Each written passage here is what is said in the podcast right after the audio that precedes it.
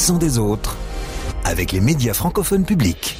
Bienvenue RFI, la radio-télévision suisse, France Bleu, Radio-Canada et la RTBF sont avec vous pour l'accent des autres, les grandes lignes de l'actualité vues par les médias francophones publics. Et d'abord aujourd'hui, la conférence des évêques belges qui plaident pour un changement majeur au sein de l'Église catholique romaine, Sophie Brems. Oui, les évêques belges proposent que la fonction de diacre réservée aux hommes s'ouvre aux femmes. Ils soutiennent aussi la fin du célibat obligatoire des prêtres. L'ouverture du Salon de l'agriculture ce samedi en France, quelques semaines après une importante mobilisation du monde agricole. Malgré les promesses, de nombreux agriculteurs restent mécontents. Ils n'arrivent pas euh, forcément à vivre de leur métier et ils doivent cumuler comme cet agriculteur qui a aussi un boulot commercial. Je considère le métier d'agriculteur comme un, beau métier mais voilà qui subit d'énormes contraintes là également. J'ai besoin de cette voilà du second travail hein, pour avoir cette sécurité financière. Nous irons aussi au Burkina Faso avec vous, Benoît Almeras. Cela fait plusieurs mois maintenant que les militaires au pouvoir musellent l'opposition. La junte a recours à des enlèvements, à des recrutements forcés aussi dans les forces armées. Illustration cette semaine avec des images de l'ancien chef de la diplomatie burkinabé qui ont été massivement partagées sur les réseaux sociaux. Euh, cet opposant de 70 ans y apparaît au combat en tenue militaire deux mois après son arrestation, euh, après des critiques contre l'agent au pouvoir. En Suisse, le gouvernement veut passer à l'imposition individuelle, y compris pour les couples mariés.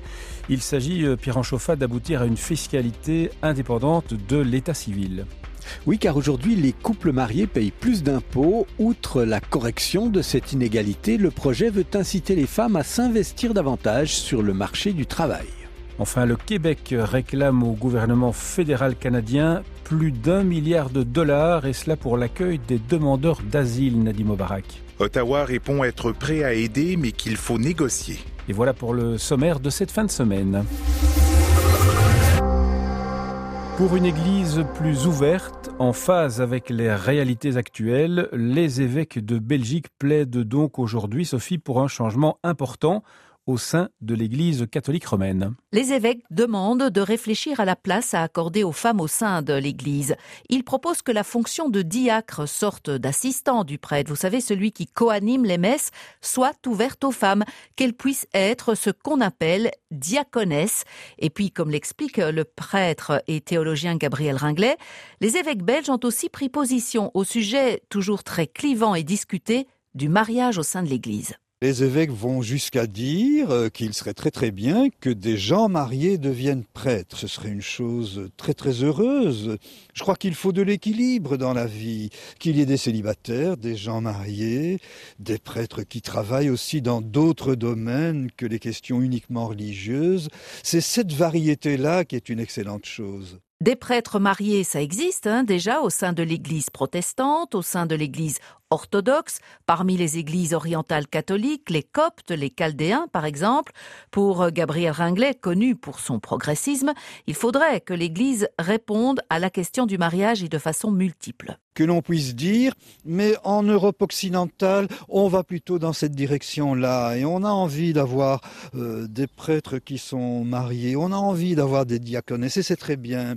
En Afrique, on n'en veut pas pour l'instant, mais respectons euh, la culture qui n'est pas encore prête à aller dans cette direction-là. Il ne faut pas qu'il y ait une réponse unique, je trouve. La position des évêques belges sera défendue à Rome en octobre lors du prochain synode qui rassemblera les évêques du monde entier. En France à présent, le début du 60e salon de l'agriculture ce samedi en présence du président Macron. Euh, ce salon, il arrive quelques semaines seulement après la forte mobilisation des agriculteurs et pas seulement en France d'ailleurs. Euh, le gouvernement de Gabriel Attal a fait de nombreuses annonces, mais pas de quoi soulager euh, toute une série d'agriculteurs. Exemple du côté de Sande, c'est un petit village de 1300 habitants dans le Bas-Rhin. Huit agriculteurs sont installés par là et au moins la moitié sont obligés de cumuler une deuxième activité pour survivre. Antoine Bellandra a rencontré deux de ces agriculteurs qui avaient d'ailleurs manifesté lors des récentes mobilisations. À 36 ans, Jérôme Gerhardt élève une quarantaine de vaches limousines allaitantes. Il y a 8 ans, il a décidé d'ouvrir une boucherie, mais pas de gaieté de cœur. Effectivement, en 2010, je me suis installé Mais c'était vraiment juste pour être éleveur, pour voir mes vaches grandir, pour les suivre et faire mon boulot d'agriculteur et d'éleveur. Aujourd'hui, on se retrouve à faire euh, des métiers qui sont pas de base dans l'agriculture. Mais j'avais vraiment envie de valoriser la viande euh, que je produisais, quoi. Et surtout un prix décent qu'on puisse, qu'on puisse choisir, quoi. Si Jérôme Gerhardt a ouvert ce commerce, recruté six salariés et décidé de gérer toute la paperasse qui va avec, c'est pour assurer ses revenus au risque de perdre un peu en qualité de vie. Faut être sur tous les fronts, partout en même temps, et avec deux enfants en bas âge, euh, c'est compliqué. Hervé Dambar, lui, a repris l'exploitation familiale de ses parents à Rosfeld, juste à côté de Sante. À 23 ans, il cultive désormais de la betterave, mais ses semaines font 70 heures, car il est aussi commercial dans la vente de matériel d'irrigation. Je considère le métier d'agriculteur comme un, beau métier, mais voilà, qui subit d'énormes contraintes là également. J'ai besoin de cette, voilà, du second travail hein, pour avoir cette sécurité financière. Les deux exploitants s'étaient d'ailleurs mobilisés lors des grandes manifestations d'agriculteurs. Mon tracteur y était et puis euh, mon apprenti aussi. Quoi. Ils estiment que rien n'a profondément changé malgré les promesses du gouvernement. Reportage d'Antoine Bellandra pour France Bleu Alsace. Les agriculteurs restent déterminés. En Belgique, euh, les principales fédérations agricoles du sud du pays annoncent une nouvelle mobilisation à Bruxelles ce lundi. L'accent des autres. Direction le Burkina Faso avec RFI à présent et vous allez entendre comment la junte au pouvoir réprime ses opposants. L'ancien ministre des Affaires étrangères avait été arrêté fin de l'année dernière après des critiques à l'égard du pouvoir militaire. Il avait ensuite été envoyé au combat dans le nord du pays pour lutter contre euh, des groupes djihadistes. Et cette semaine, Benoît, des images de l'ancien ministre ont été diffusées. Deux mois après euh, l'arrestation d'Ablassé Ouedraogo, des photos et des vidéos de l'ancien chef de la diplomatie burkinabé sont apparues en ligne. Sur les photos et la vidéo partagées euh, sur les réseaux sociaux, on peut voir l'homme politique de 70 ans en treillis marron, basket noire aux pieds et une kalachnikov dans les mains. L'ancien ministre apparaît le visage fermé, lui qui est d'habitude d'un naturel jovial. Aucune indication n'est donnée sur l'endroit exact où il se trouve, mais le vieil homme est forcé de simuler des exercices de combat et de lever son arme sous les ordres de la personne qui le filme.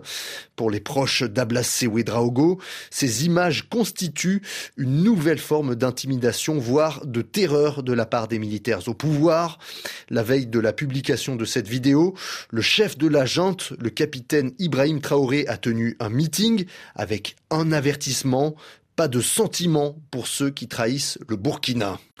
Oui, et au-delà de l'opposition politique, euh, la junte burkinabé s'attaque aussi aux voix discordantes dans la société civile. Cette semaine, plusieurs figures du ballet citoyen ont été interpellées. Ce mouvement de la société civile a notamment été à l'origine de la chute de l'ex-président Blaise Compaoré en 2014, mais le collectif est désormais dans le viseur de la junte au pouvoir. L'un de ses fondateurs, l'avocat Guy Hervé Cam, a même été enlevé fin janvier à l'aéroport de Ouagadougou par des hommes en civil. Ces arrestations ciblent aussi les représentants de la communauté musulmane Peul.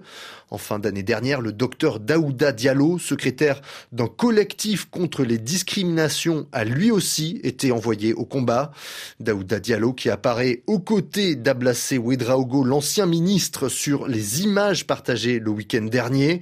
Et pour l'ONG Amnesty International, il s'agit ni plus ni moins d'une violation des droits humains. Benoît Almeras pour RFI. La Suisse à présent, la Suisse qui veut réformer sa fiscalité pour passer à l'imposition individuelle. Euh, le but, Pierre, c'est d'abord de ne plus pénaliser ceux qui sont mariés. Oui, car en Suisse, les couples mariés sont considérés comme un seul contribuable, alors que les concubins font chacun leur déclaration. Et comme l'impôt est progressif, le cumul des revenus des époux alourdit fortement la facture fiscale.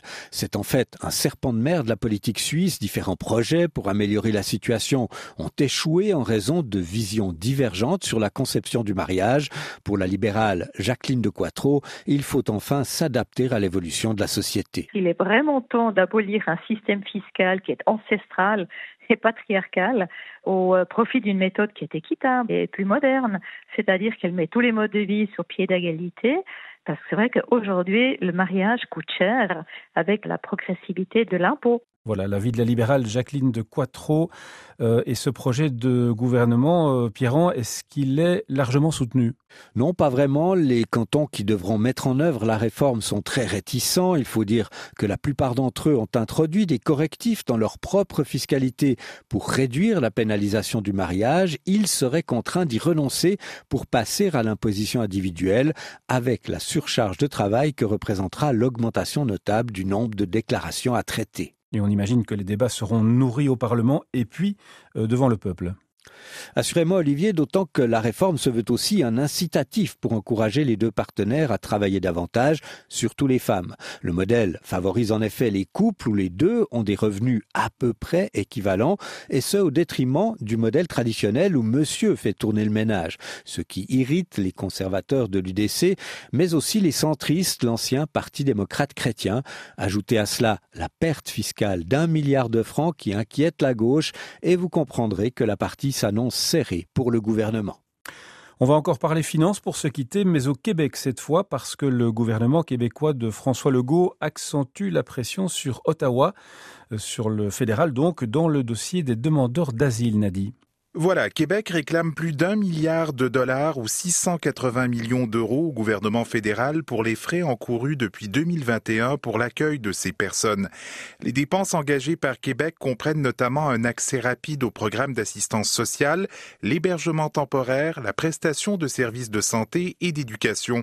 Le premier ministre du Québec, François Legault, affirme que l'admission des demandeurs d'asile est un dossier de compétence fédérale et qu'il y a urgence d'agir. On a dû ouvrir l'équivalent de plusieurs dizaines d'écoles pour les enfants des demandeurs d'asile, alors qu'il nous manque de profs.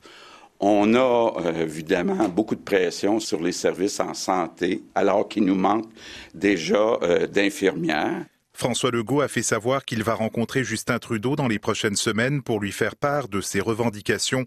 Selon les dernières données enregistrées, le Québec reçoit plus de 55% des demandeurs d'asile du pays, alors que la province ne représente que 22% de la population canadienne. Et que répond le gouvernement fédéral? Alors le lieutenant du Québec dans le gouvernement Trudeau, Pablo Rodriguez, répète qu'Ottawa est prêt à aider le Québec, mais que les sommes mentionnées par Québec sont des sommes réclamées et non dues, et doivent donc faire l'objet de négociations. Il ajoute que des discussions sont en cours et tente de calmer le jeu. On va continuer de travailler ensemble. Moi, je suis optimiste. On a eu de très bonnes discussions dans le passé. Et je pense que ce qui est important, c'est de faire tomber le ton accusateur ou alarmiste, de s'asseoir ensemble et continuer à discuter pour le bien-être de tous les Québécois. Pablo Rodriguez salue au passage l'effort colossal de Québec dans ce dossier. Oui, et euh, Nadine, le gouvernement du Québec ne parle pas juste de remboursement. Oui, tout à fait. Québec accuse aussi Ottawa d'être resté passif en n'agissant pas pour réduire le flux des demandeurs d'asile. La province veut que le fédéral répartisse plus équitablement les demandeurs sur l'ensemble du territoire. Et puis Québec s'inquiète que l'arrivée massive de demandeurs d'asile pourrait, si la tendance se maintient, représenter une menace pour l'identité québécoise, en plus de nuire à l'avenir du français. Nadi Mobarak pour refermer l'accent des autres au Canada aujourd'hui. Merci d'avoir été au rendez-vous et à la semaine prochaine si vous le souhaitez, même endroit, même heure.